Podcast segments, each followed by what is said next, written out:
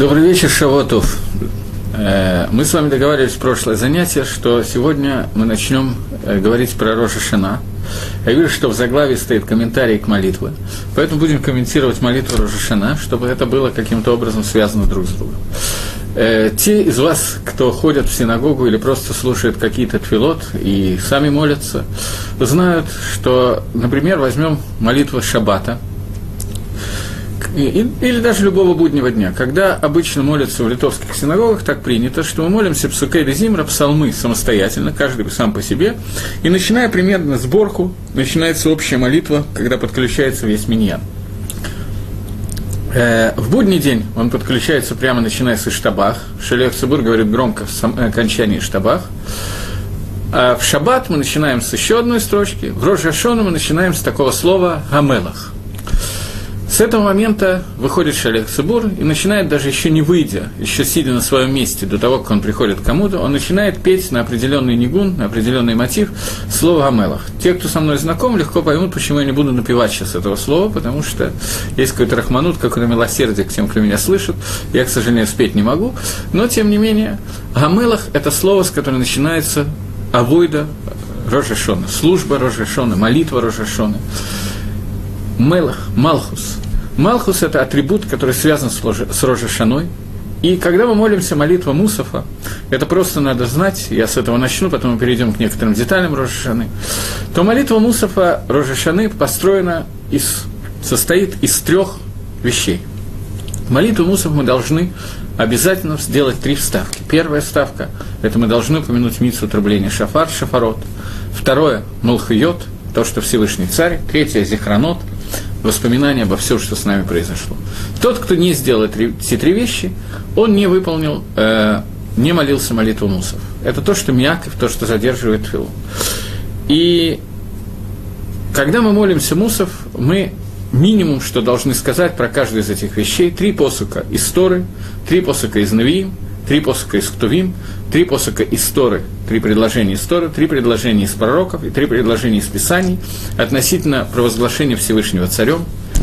Те же три предложения, другие, то есть три предложения, но тоже три предложения относительно Зихранот, Лискор, то, что у нас было, например, вспомни то, что произошло с Нохом и так далее. И три предложения из Торы, три предложения из пророков, три предложения из Писаний относительно заповеди Шафара. Этим мы исполняем заповедь Мусафа, заповедь молитвы Рожашона, и при этом говорят наши мудрецы, что сказал Всевышний, там лихуати, провозгласите меня Мелахом Рожашона, сделайте меня царем Рожашона. Обыма по шафар. Чем шафаром? Митсва Рожашона, основная митсва, которая есть Рожашона, это не твила, не молитва, это митсва трубления в шафар. Трубление в шафар входит в порядок в седер твилот. Мы трубим шафар дважды в Рожашона.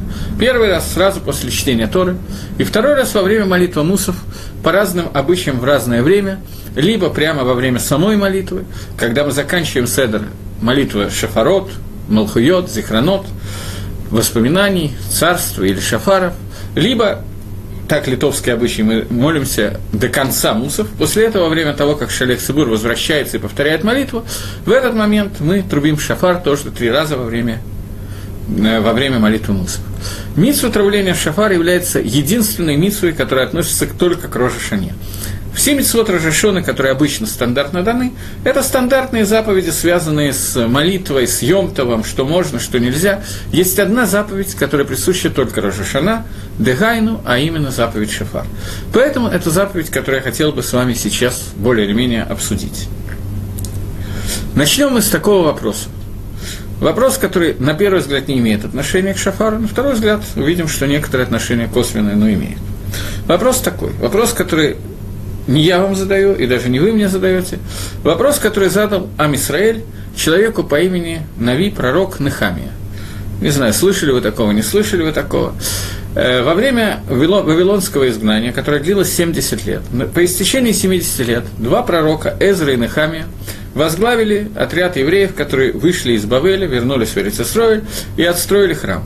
После того, как храм был построен, Эзра и Нехами возглавили все это поколение, и вот к Нехамии пришли евреи после строительства храма и сказали, что через несколько времени, через несколько дней, на завтра, по-моему, Рожешана, Новый год. Скажи нам, Нехами Аганави, что мы должны делать в Новый год? Должны ли мы поститься в Рожешана? Рожа Шана – это Йом один, день суда. А Кодыш Барагу судит Амисраэль. Мы записываемся в книгу жизни или в книгу смерти. А Кодыш Барагу решает, будет у нас парноса, пропитание, или мы будем умирать от голода. Что надо делать в день, когда нас судят? В этот день надо лахзор бачува, возвращаться к шуве, раскаиваться. Надо молиться, надо трубить шафар, надо поститься. Или же это Йомтов, это праздничный день, и в праздничный день мы не э, занимаемся постом, а мы такие празднуем, празднуем, надеваем праздничные одежды, едим, пьем и так далее, и так далее. Мехамия Банавиют в пророчестве получил пророчество, в котором было указано, что мы не должны поститься в этот день. Мы должны в этот день такие праздновать Рожашон. Это, будет, это хак, это праздник. И я сейчас оставлю в стороне, поскольку у меня нету 10 уроков до Рожешаны, то я оставлю в стороне выяснения, почему этот вопрос возник именно во время Нехамии, что они делали до этого. Паштус, простое объяснение, чтобы какое-то объяснение у нас в голове было. А Мисраэль забыл за время Галута – как надо праздновать Рожашона? 70 лет Галута, за 70 лет забыли, как праздновать Рожашона. Евреи, которые находились в Советском Союзе, СНГ, России, Украины, Беларуси, легко могут понять, как за 70 лет можно было забыть не только, что такое Рожашона, но и что такое вообще заповедь. Все, что угодно мы могли забыть и успевали за это время. Максимум, что было, в некоторых семьях кушали мацу, и то, в общем-то, немножко бы диавит. Еще я знаю, что в Йом-Кипр некоторые ходили в синагогу послушать на исходе Йом-Кипра шафар. Были даже люди, которые постились в Йом-Кипур. На том, чтобы праздновать Рошашоны, к моменту, когда я начинал соблюдать Мисвод, в общем, уже были единицы, которые остались это делать. Пшада пошут этого посука, что когда к Нехамии пришел Амисраэль, они действительно забыли, как правильно праздновать Рожешон. Прошло 70 лет, существенное количество времени. Но вопрос, который они задали, Лихойра, на первый взгляд, вопрос очень сильный и правильный вопрос – что мы делаем Рожашона? Почему мы... Я задам этот вопрос иначе для нас с вами. Почему мы празднуем Рожашона? Почему мы одеваем праздничные одежды? Чему мы, собственно, радуемся? Нас судят. Некоторые из нас могут задуматься над тем, что мы делали в течение года, и понять, что приговор, который нам могут вынести, он мог бы быть лучше, чем тот, который нам светит сегодня. Чему мы радуемся? Что мы празднуем? Это вопрос, который фактически был задан Нехамии – и Михами ответил, что Альпихен мы должны праздновать. Мы таки да должны праздновать. Мы надеваем праздничные одежды, мы не постимся. Мы хагигим от Рожашона, мы празднуем Рожашона. Вопрос, что мы празднуем. Если у кого-то есть какие-то идеи, то можете мне написать свои идеи коротко, потому что длинного времени нет. Если нет, то я не буду сейчас прямо отвечать на этот вопрос, но постепенно мы подходим к ответу на этот вопрос. Итак, вопрос номер один. У вас есть время написать все, что вы хотите на эту тему. Это вопрос, что мы празднуем Рожашон, откуда у нас такая уверенность в том, что мы можем его праздновать, а что нам не дадут в этот день по голове, хотя нам, в принципе, обещано, что этот день будет достаточно день суда, достаточно суровый день. Чтобы немножечко пояснить свой вопрос, я приведу Гемору из трактата Брохас и Алойда Зойра. Я чуть-чуть опоздал и не успел приготовить геморрот, поэтому я не буду их зачитывать, буду их рассказывать э, наизусть, как бы по памяти, наизусть я не могу рассказать, но по памяти я не зачитываю. Но поверьте мне, что это фактически написано в Геморе. Во-первых, я обращусь к начале Гемора Авейда Зойра, ко второму дафу Гемора Авейда Зойра, которая задает вопрос о том, не буду всего вопроса приводить. Гемора э, говорит о том, что есть посук. Ло камба Исраэль на Вики Маше – не было в Израиле пророка, не встал в Израиле пророк, подобный Маше. Гемора обращает внимание на странность посука. В Израиле не было пророка, подобного нашему Маше. Мидаекит Гемора делает дюк. Именно в Израиле не было. У народов мира был. То есть, все пророки, которые были в Израиле, а в Израиле было, знаете, примерно какое количество пророков? 1 миллион 200 тысяч пророков и 7 пророчеств было в Израиле. За, на протяжении тех лет начиная с того момента, как Маширабейну и Амисраэль вышли из Египта, и до разрушения первого храма. Это примерно 800 лет, 750-800 лет существования пророчества. За это время в Амисраэле было 1 миллион 200 тысяч пророков и 7 пророчеств. И они пророчествовали в Амисраэле, и среди них не было никого подобного Маше. Среди народов мира был один пророк, и этот пророк Билам. Что нам известно про Билама? Когда Израиль подошли к государству, которое называлось Маав, то они попросили у мавитян пройти через их землю для того, чтобы войти в Эрицесрой. Царь Маава, которого звали ба Балак, он отказался пройти, дать евреям пройти через это место, через свою страну, и сказал, что они выйдут войной на всех, кто пройдет. Одновременно он послал своих посланников к человеку по имени Билам, и они пришли к Биламу и попросили Билама пойти вместе с ними и проклясть Амисраэль, а за это Балак обещает им, ему хорошо заплатить, прилично вполне хорошая заработная плата была. Билам ответил о том, что я завтра отвечу, могу это сделать или нет, и на завтра утром он им отвечает, что он не может этого сделать. Балак шлет еще более высокопоставленных своих чиновников для того, чтобы пригласить Билама. Те снова задают тот же самый вопрос. Билам опять говорит, что на завтра он отвечает Бекицур. На завтра он идет с ними вместе для того, чтобы проклясть всем Израиль, но предупреждает, что я могу сделать только то, что скажет Всевышний, то, что он скажет. Дословно это я повторю, ничего другого я повторять не буду. У меня есть целая лекция на тему того, что произошло с Биламом, но мы сейчас ее не будем затрагивать. Гемора говорит, обращает наше внимание в трактате Авойда Зойра на четвертом дафе, Гемора обращает наше внимание на то, как Билам, обращаясь к Балаку, говорит, «Слушай, Балак, сын Цепора, слова Билама, человека, который еде даат Ильон, человек, который знает знание Всевышнего». Спрашивает Гемора, да он свою ослицу не мог понять, он Всевышнего может понять. Ослица там его э, увидела Малаха, увидела ангела, Белам не увидел того, что увидела ослица. Ослица испугалась, бросилась, зажала ногу Белама об один забор, потом об другой забор, потом еще раз об этот забор. Трижды она зажимала его ногу, потом э, Белам взял ее и начал бить. Тогда Всевышний от, открыл уста ослицы, она с ним немножечко поговорила, сказала ему, и Мидраж говорит о том, что уста ослицы были созданы накануне э, субботы, первой субботы, когда был создан мир, Бувейна Шамашот, Перкиавод говорит, что одна из вещей, которая была в это время создана, это было уста этой ослицы. Всевышний открыл эти уста, она ему что-то там сказала, сейчас не будем входить в детали. Билам ответил, поговорили, конструктивный диалог, очень хорошо, но Билам не видел того, чего видит ослица. Он видел знание Всевышнего, спрашивает Гемора. Отвечает Гемора такую вещь. Здесь мне надо начать с предисловия, которое не написано в Геморе, но чуть позже мы вернемся к этой Геморе. Тора начинается словами, которые мы все знаем близко к тексту «Берешит бара Элаким, это Шамаев, это Арес». Вначале сотворил Элаким небо и землю.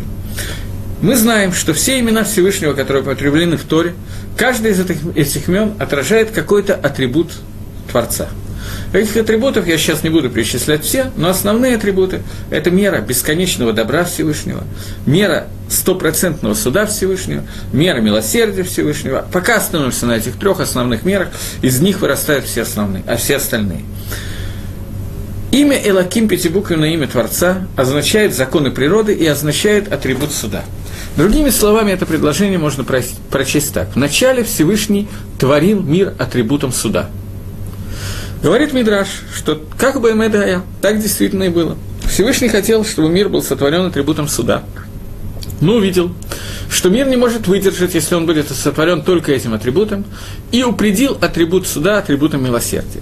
В другом месте Тора, который рассказывает про творение мира, сказано «Элу талдот шамай ваарес биибарам гашем элаким эрец шамай».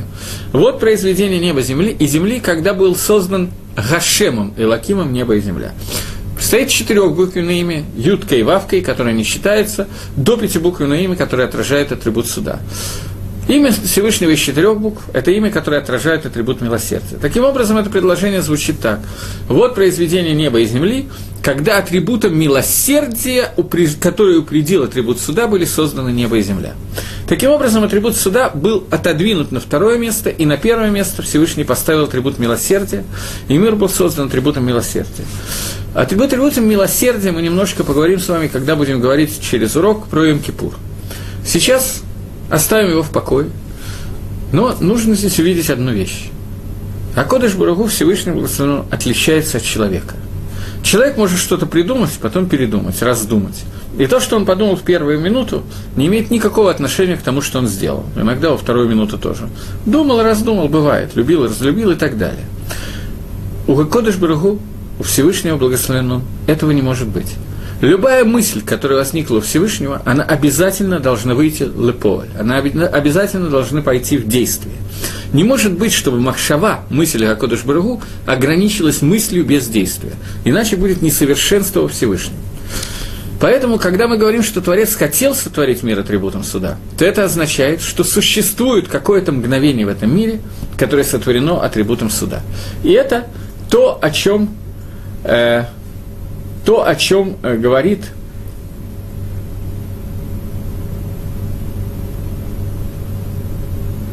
я не могу прочесть. Празднуем то, что Бог был милосердный с некоторым трудом я по-молдавски прочитал.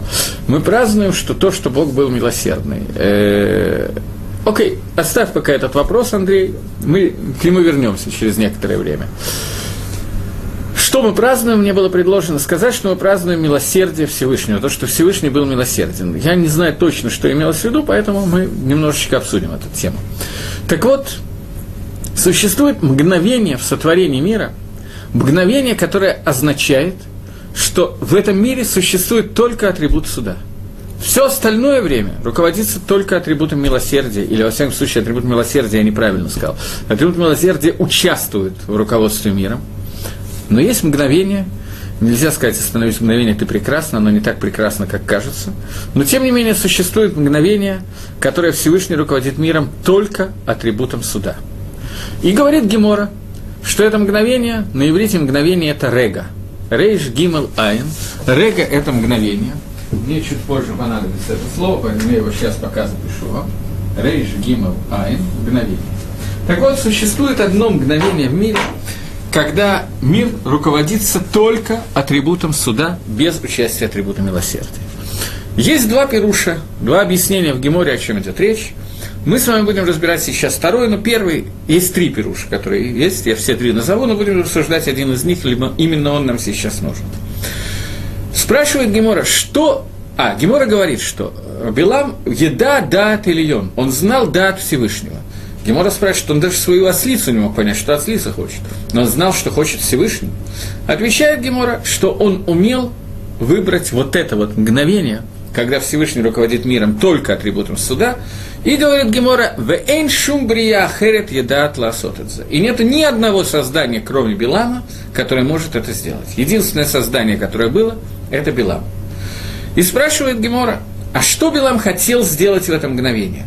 Он умел выбрать это мгновение, и в это мгновение он что-то хотел сделать. Есть несколько объяснений, что это за мгновение. Объяснение номер один, что каждый день существует это мгновение в первые три световых часа – от восхода солнца три часа световых, то есть от восхода до, закон, до захода мы берем весь день, делим его на 12 равных частей, одна двенадцатая этого дня – это час, световой час, три, в эти три, первые три световых часа есть это мгновение, когда это точно неизвестно, Белам умел это распознать. Есть еще один способ это распознать, но наиболее точно это мог сделать только один человек по имени Белам. Окей. Второе объяснение говорит, что это мгновение существует один раз в году, в Рожа Шана. И это то, что нам нужно. Рожа Шана – это Йом Гадин. И в этот Йом Гадин, в день суда, существует мгновение, когда Всевышний судит свой мир атрибутом суда. И это мгновение, которое имел выбрать Билам. И третье объяснение, что Билам хотел выбрать, означает, что существует такое мгновение, существует такое понятие, как зачатие ребенка. В зачатии ребенка участвуют трое. Муж, жена и Акодыш Брагу. Муж, жена и Всевышний. Муж дает кожу, кости, жена дает мясо, Всевышний дает что? Те, кто сказал душу, те неправильно сказали. Всевышний дает мгновение, в которое все это соединяется вместе. То есть, Акодыш Брагу выбирает то рега, то мгновение, которое наиболее благоприятно для данной души, для того, чтобы она спустилась в мир, для того, чтобы она была зачата в этом миру. То есть то мгновение, которое наиболее удачно для него, для этого человека, чтобы он мог выполнять свою функцию службы Всевышнему в течение всей своей жизни. И в это мгновение Билам хотел сделать каким-то образом, внести свой гам, свой изъян. Это последний пируш, говорит Гемора Нида, первый пируш говорит Гемора Брахот, и второй пируш говорит Гемора Авойдезоя. Три пируша, которые у нас есть того, что происходило. Мы сейчас займемся в основном именно вторым пирушем, поскольку он имеет отношение, вторым объяснением, поскольку оно имеет отношение к Рожешоне. Эти объяснения не противоречат друг другу, это не просто махлокис, не только спор между ними, их можно совместить вместе, но это сейчас нам не так принципиально. Так вот, Билам хотел найти то мгновение в Рожашона, которое Всевышний судит свой мир атрибутом суда. Задает вопрос Тосус, что Билам мог сделать в это мгновение? Что он мог сказать? Мгновение – это слово из трех букв. Что можно в этот момент произнести? Отвечает Тосфос, что в этот момент можно произнести то же слово из трех букв, которое означает слово «келем». Я пишу не мем софита, а обычное мем. Сейчас у меня плохо получилось, секунду. Обычное мем, а не мем софита, я пишу специально, сейчас объясню для чего. Келем, на современном иврите, я не знаю, есть ли такое слово, глагол келем, есть слово клима проклятие. Келем – это проклятие. Если бы Хакодыш Баругу позволил это сделать, то, говорит Гемора, от всего народа не осталось бы ничего. Но Хакодыш Баругу сделал так, что мы с вами, или он, неважно сейчас пока, смогли перевернуть это слово и прочитать его не справа налево, а слева направо, и получается слово «мелых», «царь». Таким образом, наша авойда в Рошашону, наша служба в Рошашону – это перевернуть слово «келем» на слово «мелах», сделать из Всевышнего слово «царь».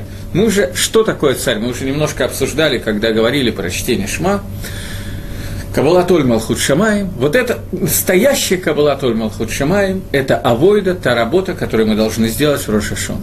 Эта работа будет связана с тем, что мы, объявив Всевышнего стопроцентным царем, мы полностью аннулируем себя как, как человека, мы становимся Эвид Гашем, мы становимся рабами Всевышнего, и таким образом слово Келем превращается в слово Мелах.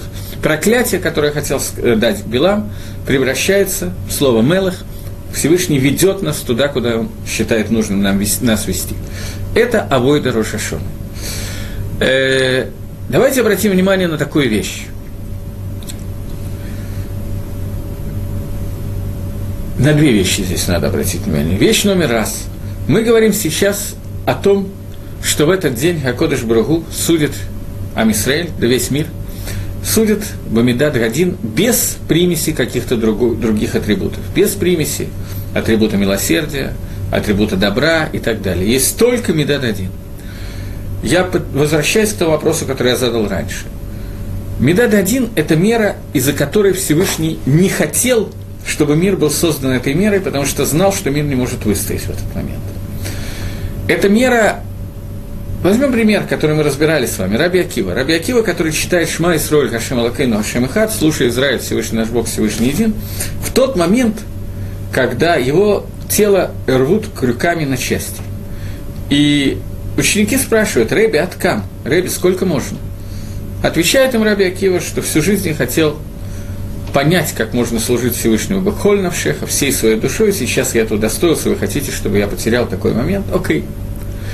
Когда Маширабейну увидел это и узнал о том, что будет происходить с Раби Акива во время, когда он находился на горе Синай, Гемора рассказывает, что Раби Акива пришел на гору Синай и не будем в это входить, ему был показан класс Раби Акива, и он спросил, я видел Тору Раби Акива, Всевышний, покажи мне награду Раби Акива, и увидел, как Раби Акива разрывают на части криками. Он сказал, «Зета Рава, зе схара, это Тора, это за нее награда». Ответил Всевышний, «Что, как Аллах Барацани?» Замолчи, так мне захотелось. Алла Барацани, так мне захотелось. Обратите внимание на эту фразу Алла Барацани. Незадолго до этого я уже произнес эту фразу я сказал, что Аллах Барацаноши Акодыш Брагу пришло желание Всевышнего, так появилось желание Всевышнего создать мир атрибутом суда. Всевышний определил атрибут суда атрибутом милосердия. Но это Аллах Барацани, это желание Всевышнего, оно осталось бы Бефоль. И оно воплотилось бы Бефоль в действии, оно воплотилось в том, что убивают Раби Акива. То есть даже такой человек, как Раби Акива, не мог выдержать, когда мир судится атрибутом суда. Его разорвали на части. Раби Акива. При этом мы с вами еще через несколько дней радостно наденем праздничные одежды и будем кричать э, «Шанатавау Митука» и так далее. Сейчас вот доброго, хорошего, сладкого года и так далее. Сейчас вот в Израиле появились в Иерусалиме автобусы с рекламой разного вида украинской водки Немиров с надписью «Шанатавау Митука». Замечательно, мы будем пить, пить перцовую водку и еще какую-то, я не знаю, там разные виды. И у нас будет поэтому сладкий год, и вся работа к Рожашоне будет уже сделана, больше ничего просто не требуется на самом деле нажраться, и все в порядке. Но даже когда мы не напиваемся в Рожашону, даже когда мы просто сидим и кушаем, пьем виноградный сок или стакан кофе, не имеет значения что. Вопрос, чему мы радуемся, стоит на повестке дня. Не случайно евреи пришли к Нехаме и Анави, к пророке Нехаме, и спросили, надо ли нам поститься. Мы не постимся. Нехаме ответил, что не надо. Но радоваться-то? В чем радость состоит? Я усиливаю этот вопрос тем, что это та секунда, которая Всевышний судит мир, когда нет ничего, кроме атрибута суда. Не на что рассчитывать. Нельзя сказать, что я сделал шоу, шоу невозможно перед атрибутом суда. Не, не на что вообще. О чем идет речь? И вот тут нам приходит мидраж, который еще менее, э, который делает этот вопрос еще менее понятным. Но тем не менее Мидраш пришел, чтобы ответить на этот вопрос. Мидраш, который говорит о том, чтобы Рожашона мы ешвим, сидим, пьем, едим, радуемся, поем песни и радуемся, потому что мы батухим, мы уверены, что мы яцим закаим бедин, что мы выйдем удостоившими, победившими в этом судебном процессе, так же, как, так же, как будет еще через две минуты. Давайте вернемся к первому Рожашону, который был во время творения мира. Что такое Рошашина? Мы сказали, что Рошашина мы назвали уже два аспекта, и больше, наверное, не назовем уже. Два аспекта Рошашины. Аспект номер раз – это Малхус, Царство Всевышнего. Аспект номер два – это суд. Оба эти аспекта проявились в первой Рошашона, которая была в истории творения мира. Рошашона, которая была в истории творения мира, это творение Адама Решона, первого человека. Адам Решон был сотворен в Йом Шиши, в шестой день творения, и это было первое Тишри, Роша Шона, по одному из мнений. Неважно, сейчас не будем ходить в Махлок с Рабелезера и Рабишу, это было первое Тишри, в Роша Шона. То есть, начало творения произошло за шесть дней до Роша Шона, то есть миру шесть дней плюс столько лет, сколько им есть в этот Рошашон исполнится и так далее, плюс шесть дней. Первый день, отсчет времени как таковой, который мы ведем, мы начинаем с Рошашаны, то есть с шестого дня творения. Что было сделано в шестой день творения? Первое, сотворен Адам решен. Второе, Адам решен ест от дерева. Третье, Всевышний его судит. Таким образом, суд, первый суд, который был в истории мира, произошел в Рожешон. И первый раз, когда Ашем проявился в Рожешана в виде царя, это тоже произошло во время творения Адама Решона. Почему? Есть такая известная фраза, которая очень понятна. «Эйн мелах было ам». Не может быть царя без народа. Те, кто читали книжку «Маленький принц», Антуан де Сент-Экзюпери, еще если помнит еще кто-то, например, там маленький принц путешествовал по многим-многим планетам, и однажды он приехал на планету, где жил царь. И царь сказал, о, наконец-то подданный появился. Не может быть царя, если нету подданных. Не может быть без царя без народа. Народ появился в виде Адама и Хава. Те, кто могут Леамли, как Кодыш Барагу, объявить его царем, именно в этот шестой день творения в Рошашона. И тогда Всевышний проявился как царь. Я хочу только обратить ваше внимание, я могу здесь маху дать, поэтому я сразу обращаю ваше внимание. Э, сотворение мира не было никакого изменения во Всевышний. Всевышний был царем, был... Все это было и до творения мира.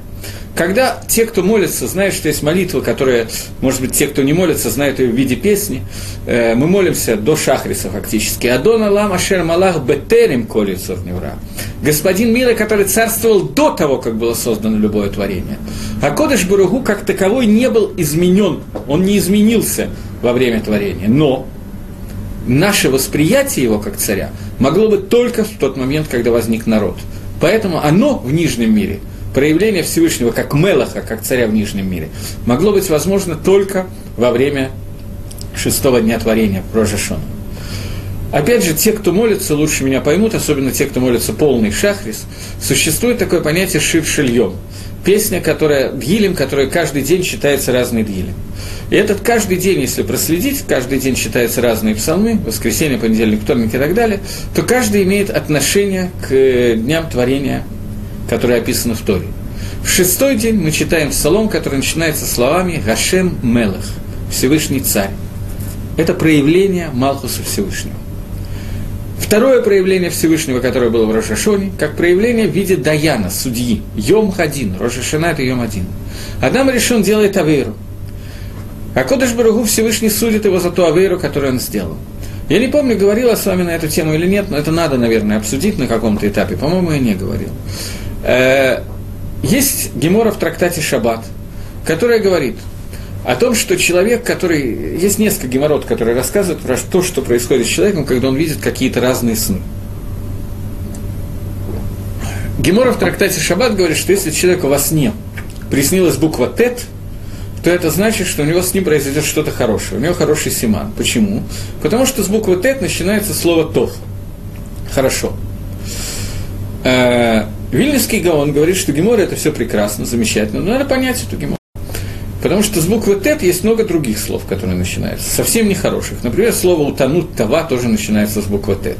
Почему именно если приснилась буква «тет», то это значит, что что-то хорошее произойдет. Может, наоборот, что человек утонет. Откуда Гемора это знает? Говорит Гаон, что первый раз буква «тет» в Торе встретилась, когда было написано и увидел Всевышний, что это хорошо. Китов. Это первый раз, когда встретилась буква Тет. И отсюда, из этой геморы, говорит Гаон, мы можем учить, что любое событие, которое в Торе встречается первый раз и описывается, оно является ключом для понимания подобных событий. Например, первый дин, который был описан, первый суд, который был описан, это суд Адама Решона, который был Рожешон. И это то, что нам может помочь понять суть Рожешоны. Адам Решон судится, Адам и Хава. Давайте вспомним судебный приговор. Приговор окончательный, обжалованию не подлежит. Первое. Беременность тяжелая у роды тяжелые у. Второе. Адам грешен в поте лица будет зарабатывать свой хлеб. Третье, они оба изгнаны из Ганедана. И четвертое, они оба становятся смертными. Это тот приговор, который был дан Адаму и решен. И вот приходит Мидраш и говорит, теперь нам на некоторое время не то, что надо оставить Адама решен, но вернуться одновременно к нашему Йом-1, к нашему Дню Суду. Говорит Мидраш, мы сидим, пьем, едим, радуемся, поем песни, поскольку мы уверены, что мы будем за Каим Бадин, мы удостоимся в суде, так же, как Закай Будин Адам решен. Поскольку Адам решен, который Закай Будин удостоился в суде, он дал нам симан, что у нас тоже будет возможность удостоиться в суде. Так теперь я таки вас спрашиваю. То, что случилось с Адамом решенным, это называется Закай Будин? Изгнание из Ганедана, смерть, беременность, роды в муках, э, смертность, э, поте лица. Лихойра – это приговор, смертельный приговор через Исурим, на первый взгляд. Смертельный приговор через несчастье. Как можно сказать, что он Закай Бадин, и как в связи с тем, что с ним случилось, мы можем быть уверены, что мы тоже Закаим Бадин. На всякий случай, я об этом уже говорил, но на всякий случай я хочу вам напомнить, чтобы это было более понятно. 130 лет Шувы Адама Решона, когда он отдалился от жены, не ел, не пил целый день, ел только раз в день ночью, 130 лет его постоянной Шувы не смогли убрать смертный приговор. Люди остались смертными. И после этого мы говорим о том, что мы уверены, что мы за Каим Бадин. Мы уверены, что мы удостоимся в суде. Поэтому мы радуемся и веселимся. Может быть, у кого-то есть предположение, что он находится на уровне выше, чем Адама решен сегодня, тогда совсем обидно. Но для остальных это должна быть кушья, это должна быть трудность. Лымайса – это была трудность, которой пришли к Нехамию, пророку, к Нехамию, пришли наши працы, которые были во время строительства второго храма, и спросили, как нам проводить Рожашона. По идее, это должен быть пост. Теперь мы, в общем, задали полностью вопрос, который я хотел задать, и попытаемся начинать отвечать на этот вопрос. Только для того, чтобы начать отвечать на этот вопрос, мне нужно еще одну вещь сказать. Основная митсура Рожашаны – это шафар – Трубление в шафар, кият шафар.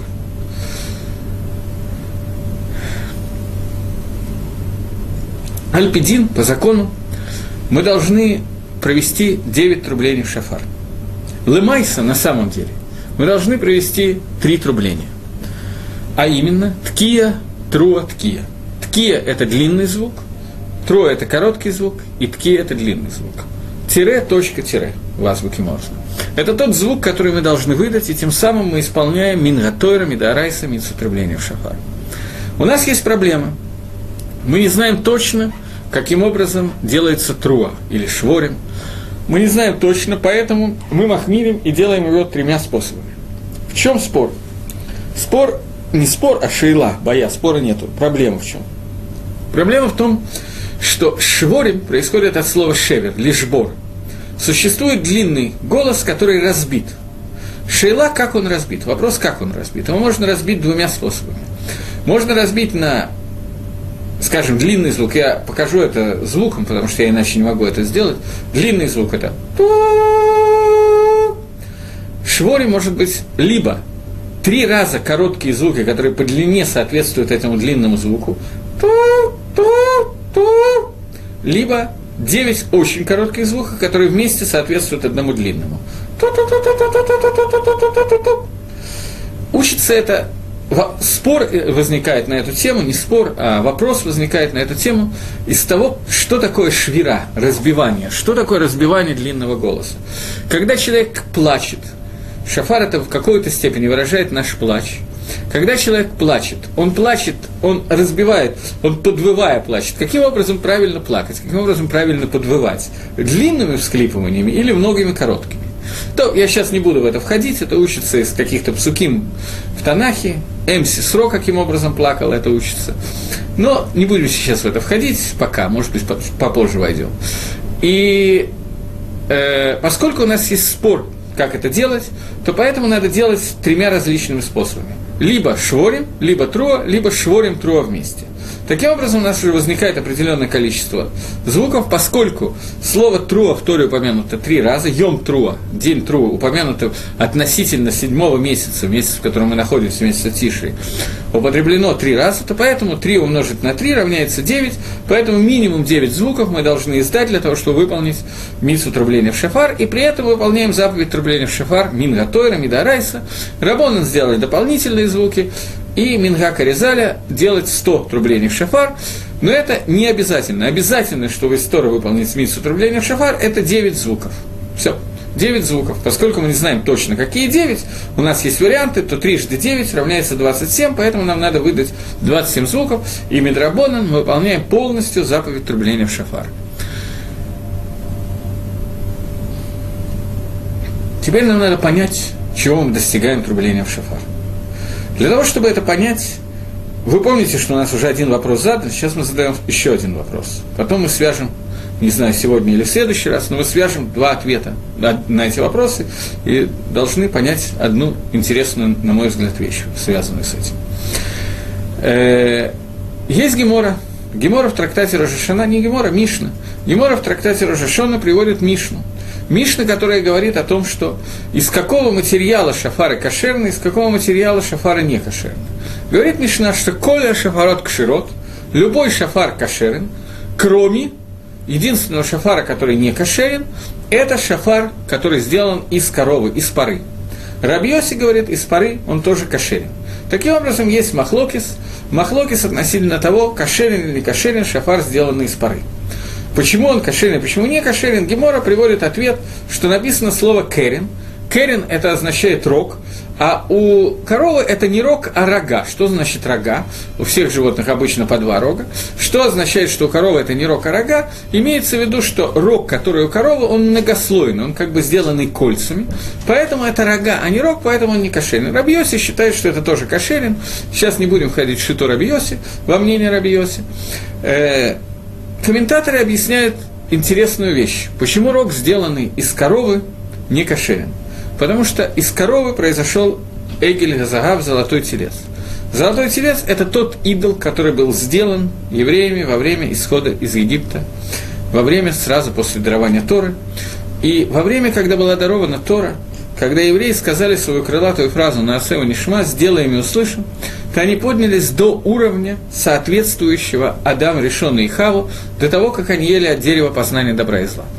После того, как они сделали золотого тельца, мы сейчас не будем ходить, кто и как и что делал, это отдельная интересная тема, но не сегодня. После того, как был сделан золотой телец, а, по-моему, мы это обсуждали, мне кажется, когда говорили про 17-й Тамуза, да, я говорил на эту тему. После того, как был сделан золотой телец, после этого евреи вновь упали, опустились на тот уровень, на котором они находились, После того, как ели от дерева познания добра и зла, они стали смертными и так далее. И вот в этот момент когда был сделан золотой телец, мы потеряли очень много. Когда мы говорим о Роже Шоне, о дне, когда трубление в шафар меняет всю нашу жизнь, когда мы говорим о Йом Гадин, о дне суда, говорит Мишна, Рабонан, что нам нельзя напоминать про Хет Эгель Газагав. Про грех, про авейру, про преступление, которое было сделано с Эгеля Загав. Поэтому шафар не должен был сделан из коровы. В другом месте есть обсуждение. Можно ли шафар покрыть с внешней стороны всякими украшениями, сделанными из серебра или нет? Можно. Это можно сделать, никакой проблемы. Главное, чтобы звук не менялся, чтобы звук был шафар, а не серебряной трубы. Можно ли покрыть шафар золотыми украшениями? Нет. Потому что шафар, украшенный золотом, напоминает об Эгеле Загав, и напоминать об Эгеле Загав нельзя.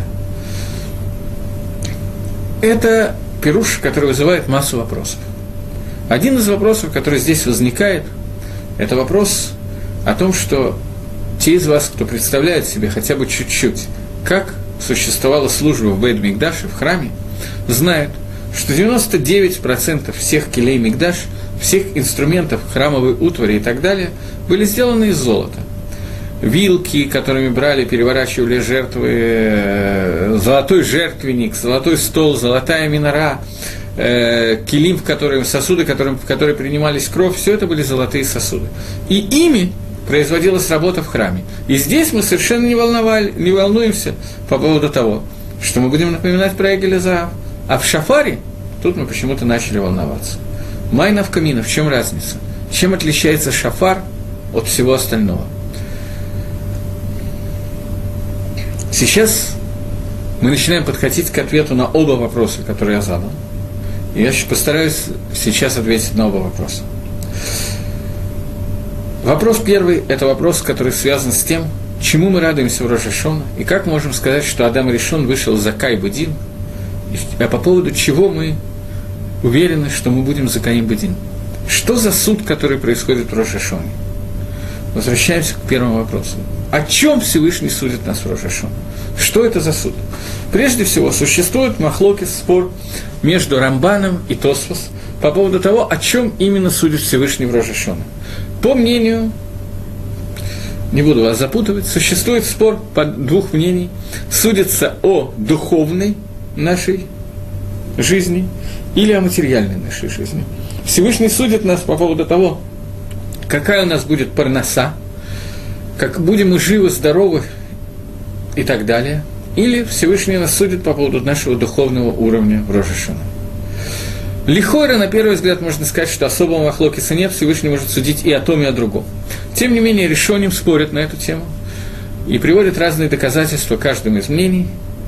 Но на первый взгляд действительно можно сказать, что и тот, и другой суд соответствуют одному. Они могут иметь место в Рошашана. Э, не будем входить в детали, как это может совместиться или не совместиться. Пойдем сейчас в другую накуду.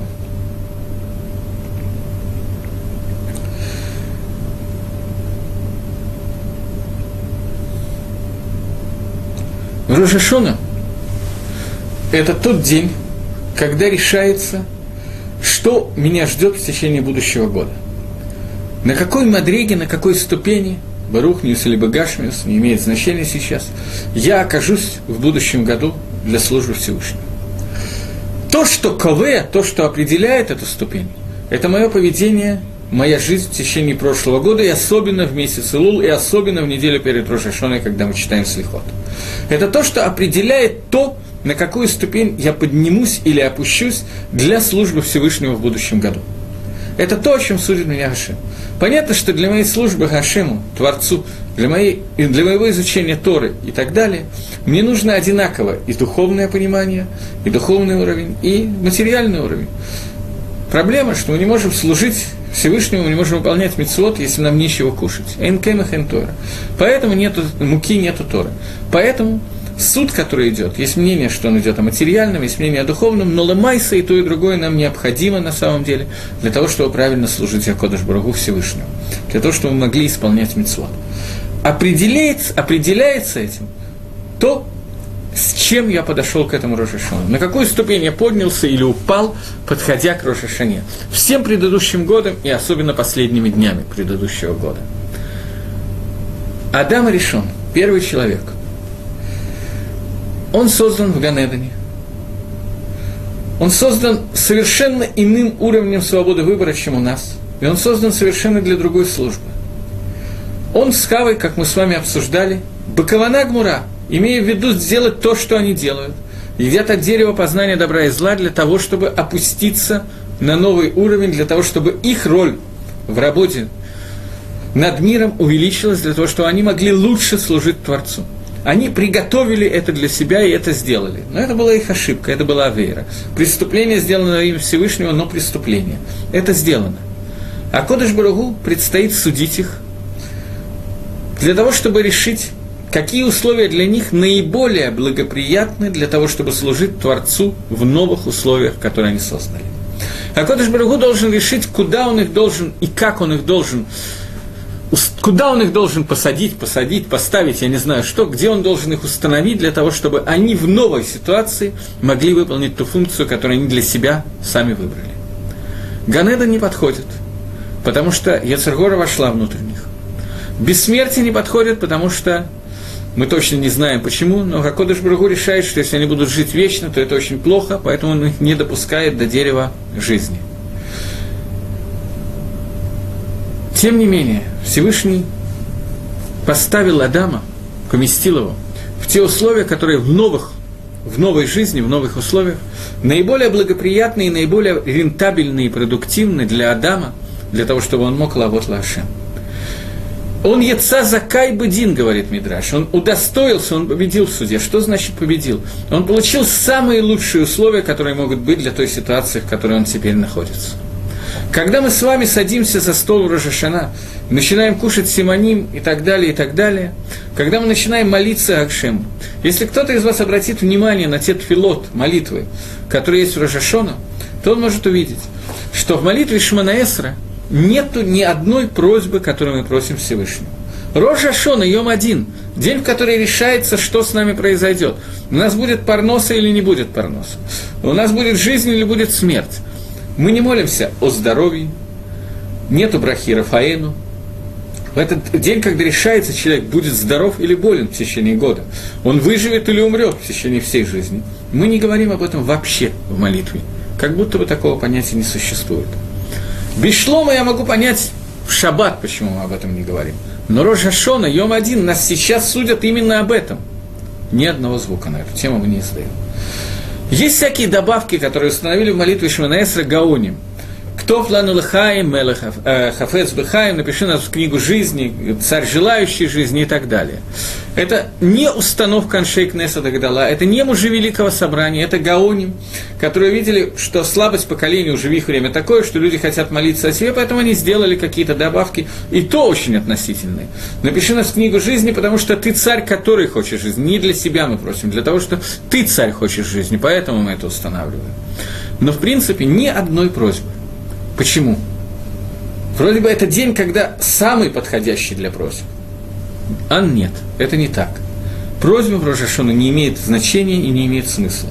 Смысла не имеет, потому что есть только Медад один. С Медад один лучше даже не просить, бессмысленно.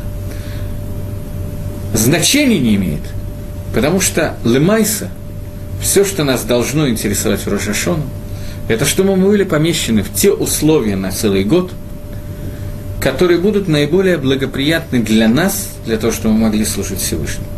Есть люди, для которых самое лучшее, что он может сделать в течение этого года, это умереть. Такое возможно. Потому что Всевышний кого-то записывает в книге жизни, кого-то наоборот. То есть для него лучшие условия вода Дашем, чтобы его не существовало вообще. Есть люди, для которых наиболее хорошие условия X, неважно какие. Но это те условия, в которые мы уверены, что Всевышний нас поместит. Таким образом, этот мидраж начинает быть понятен немножко по-другому. Адам решен за Каба Дину достоился в суде, потому что он был помещен в те условия, которые идеальны для него, для Адама Решона, после того, что произошло. Мы уверены в этот Йом один, что Акодыш Барагу повесит нас в те условия, которые для нас будут оптимальны для службы Хашема. Оптимальные для службы Хашема – это не означает самые приятные для нас. Отнюдь нет, в этом мы не уверены. В этом мы не убеждены. Мы просим всякие симонимиди, мы просим Гашема, что, может быть, так случится, что оптимально они окажутся заодно и приятными. Это, в принципе, не так плохо, мы не возражаем. Но это не то, что нас интересует.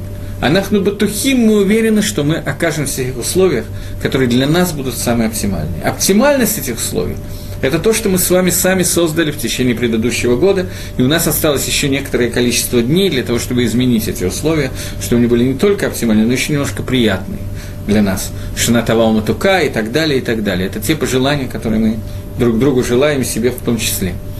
То есть мы не отрицаем, что мы бы хотели, чтобы нам было заодно и хорошо, но икор, суть, это то, что мы уверены в том, что Всевышний даст эти условия оптимальными для нас. Тогда можно понять, почему мы батухим, в чем мы уверены. Потому что это нам обещано. Что это для нас будет сладко, это нам никто не обещал. То, что это будет оптимально, обещали. Это первый ответ на первый вопрос, который я дал. Каким образом мы делаем, каким образом мы провозглашаем то, что мы готовы к этому суду? Аль-Едей Шафар, посредством трубления в шафар. Что такое трубление в шафар? Есть, как я сказал, есть три звука, которые являются звуками тире, точка, тире. Два длинных звука и точка посередине. Эта точка – это шевер. Поскольку я точно не знаю, как трубить этот шевер, то он делается разными способами. Но суть то, что мы разрубаем эту длинную линию, шаврим ее, разбиваем ее. Шевер – это означает лишь бор, разбить. Мы разбиваем эту линию, мы разбиваем вот это вот наше постоянное существование тем, что мы говорим вот в эту вот точку, в эту точку, мы говорим Всевышнему, суди нас. Мы принимаем на себя твой псагдин. Во время, когда мы трубим шафар, мы объявляем Гакодыш Баругу, что мы готовы к принятию того псагдина, который ты хочешь нам дать сейчас. Это одна из каванот, одна из сути того, что такое шафар. И когда мы трубим в этот шафар, Мидраж говорит о том, что это Мивальбель путает все Таанот Сотана, все Таанот против нас. Почему это путает Таанот Сотана против нас? Он вроде довольно умный ангел, умеет хорошо работать, справляется со своей работой. Только так справляется. Так почему мы можем Левальбель Таанот Сотана посредством трубления в шафар? Потому что, когда мы трубим шафар, то мы просим Даяна, Акодыш Барагу, судить нас. Когда сам Бальдин, сам подсудимый просит суда, то это то, что нет сотана смысла э, обвинять. Все. И это то, что мы делаем в Рожешон, трубя в шафар. Трубим мы в тот самый рега, эта точка соответствует тому самому мгновению, тому самому мгновению, о котором я говорил, мгновению, которое умел выбрать Билам, когда Акодыш Барагу судит только атрибутом суда. В это мгновение мы говорим «туп», и вот это «туп» – это то, что переворачивает слово «кеном» на слово «мелах». Слово «кеном», которое означает «проклятие», переворачивает на слово «мелах», которое означает «царь». Мы объявляем «ты Всевышний царь». Вот в этот вот момент, когда мы делаем эту точку трубления, мы переворачиваем слово «келем», проклятие, на слово «мелах», считаем его наоборот. В этот момент переворачивается весь процесс. Это тот момент, который мог выбрать только Билам, то мгновение, которое существует только атрибут суда. Теперь вопрос, как Шафар может все это сделать. Ответ на этот вопрос на самом деле, единственный и правильный ответ – это Гзейра Замелах, установление царя. А Кодыш Бурагу установил, что это делается именно Шафар. Но есть немножечко пояснения к этому моменту, которые чуть-чуть приоткрывают нам какие-то тамы и митцвот. Мы уже говорили с вами, что таамы митцвот, в смысле заповеди, происходит там, происходит от слова вкус, вкус заповеди.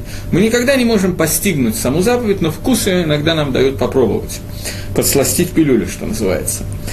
Так вот, те из вас, кто молились когда-то, или просто даже не молились, я вам сам скажу, есть такая тфила зака, которой мы молимся перед самым Йом Кипором. Есть мнение, что это одна из очень важных молитв Йом Кипора. Тфила зака. В этой молитве мы говорим Всевышнему, что наша молитва, она вместо жертвоприношений, которые были в храме. Жертвоприношения, которые были в храме, вели Кагеним, которые одеты в бигдей Кагуна, в одежды Кагеним. Бигдей Кагуна, которые испачканы, одежды Кагуны, которые перепачканы, они псулим, в них нельзя служить в храме. Они не годятся для храмовой службы. Вместо этих бигдей Кагуна Акодыш Барагу сотворил нам вот этот вот регион. Ухо, горло, нос – вот этот вот регион, который мы разговариваем, кох дебур, умение говорить. Фила, она идет через дебур, молитва, она идет через разговоры. Губы, язык, п, уста. Говорим мы о том, что наши уста, они соответствуют бегдей кавуна одежды каиним. Одежды каиним, которые перепачканы, они не годятся для авойды. Наши уста, можно ли придумать что-то грязное больше, чем наши уста, даже если мы почистили зубы? Может ли быть что-то более грязное, чем наши уста? С той лошин гор, горой, с тем сквернословием, с теми дурными словами, которые мы говорили, с той битультойра, которую мы сделали, дворим бетейлем, пустые разговоры и так далее. Уста, которые созданы для того, чтобы служить Всевышнему, мы и так далее. Что мы можем сделать? Человек назван Медабр, человек назван говорящий он умеет разговаривать. Дебур – это то, что отличает человека от всех остальных созданий. И этот дебур – это те митсвы дебура, разговора, которые мы должны направить на службу Всевышнего. Эти те митсвы, про которые мы с вами молимся и говорим это на самом деле не молитва, это кусочек из Мишны в трактате П, который говорит о том, что есть такие-то, такие-то митсвы, очень важные, в Талмуд Тора Кенегет Кулам, изучение Торы, которая равна всем заповедям вместе взятым. Изучение Торы через дебур, через разговор, когда мы говорим слова Торы. Кенегедзе, Лаумадзе, наоборот, напротив этого. Есть битуль Тойра, которая кенегет кулам. Когда мы не говорим слова Тора, которые тоже кенегет всех авирот. Лошин гора кенегет кулам. То есть те авирот, которые мы можем сделать устами, это авирот, который стоит больше, чем все остальные авирот. И митцвот стоит больше, чем все митцвот. Агро когда-то сделал подсчет, что за сколько митцв человек может сделать за одну минуту? 5, 10, 20. Одну минуту, когда он непрерывно говорит слова Торы, каждое из слов – это отдельная митцва. Мы можем сделать 200, 300, 500 митцвот. В сотни раз больше митцвот мы можем сделать дибуром, чем действием. Агро таки так этим занимался, он делал эти митцвот, когда он учил Торы постоянно. Наши уста, фактически, кох, дибур, который нам дан, мы измазали. Но есть одна вещь, которая у нас осталась. Когда Кодыш Барагу создал человека – то сказано, что вдохнул Всевышний человек, в человека нефиш хая, душу живую. Представьте себе стеклодува. Я не говорю, что стеклодув – это Акодыш Бару, но представьте себе стеклодува в качестве примера. Он набирает воздух в свои легкие, потом берет трубку, дует через эту трубку в сосуд, и в сосуд вдыхает воздух. Тот же воздух, который был в легких у стеклодува, он же находится в трубке, и он же находится в э, сосуде душа, которая вдох, вдохнута в нас, не знаю как, которая Акодыш Бару в нас вдохнул, это та же душа, которая была внутри Всевышнего, вышла через трубку и попала прямо в человека. В этой душе Зогар про нее пишет, что это хелек элока мимо аль мамаш. Часть Всевышнего сверху прямо, четко, без изменений. Таким образом, в каждом человеке есть часть, которая соответствует только Всевышнему. В эту часть Какие бы гадости мы ни говорили, какие бы авирот мы ни сделали, мы не можем внести никакого изъяна. Это выше, чем наши возможности. К счастью, этого мы не можем еще сделать, уже хорошо. Так вот, этот вдох и выдох, который мы делаем, это соответствует то, что в нас э, вдохнул Всевышний, это в нас осталось без гамма, без изъяна. Когда человек берет к своему стах шафар и выдувает через шафар, он не говорит – Говорить мы уже не можем. Бамидат один, никакой разговор не может нам помочь, никакая тфила, ничего. То, что нам может помочь, это вот эта вот капелька души Всевышнего, которая находится внутри нас, и которую мы выдуваем в шафар и говорим «то». Вот это вот рега, когда мы говорим «Акодыш Барагу», «Эйнлану шум схует», у нас нету никаких схует, ничего. Все, что у нас есть, есть вот эта вот душа, которую ты у нас воткнул, вдохнул. И вот ею мы можем выполнить мицу без любого изъяна. И это то, что Акодыш Барагу в своем милосердии дал нам для того, чтобы мы могли перевернуть меру суда на меру милосердия посредством трубления в шафар, посредством вот этого вот шевера. Это тот звук, который, в который невозможно внести никакого изъяна. Это шафар. В этот момент мы принимаем на себя то, что Акодыш Барагу Мелех, царь, и то, что Акодыш Барагу Мамлих, себя над этим миром, делает себя царем над этим миром, и ведет этот мир туда, куда он считает нужным, так, как он считает нужным, и ставит нас в те условия, которые для нас наиболее благоприятны для службы Всевышнего. Мы радуемся этому, и это то, что мы принимаем на себя во время трубления шафара. И об этом мы молимся. Ашри Гаам Юдея Труа. Благодаря Всевышний, который знает тайны трубления в шафара. Мы продолжим во время следующего занятия еще несколько слов на эту тему.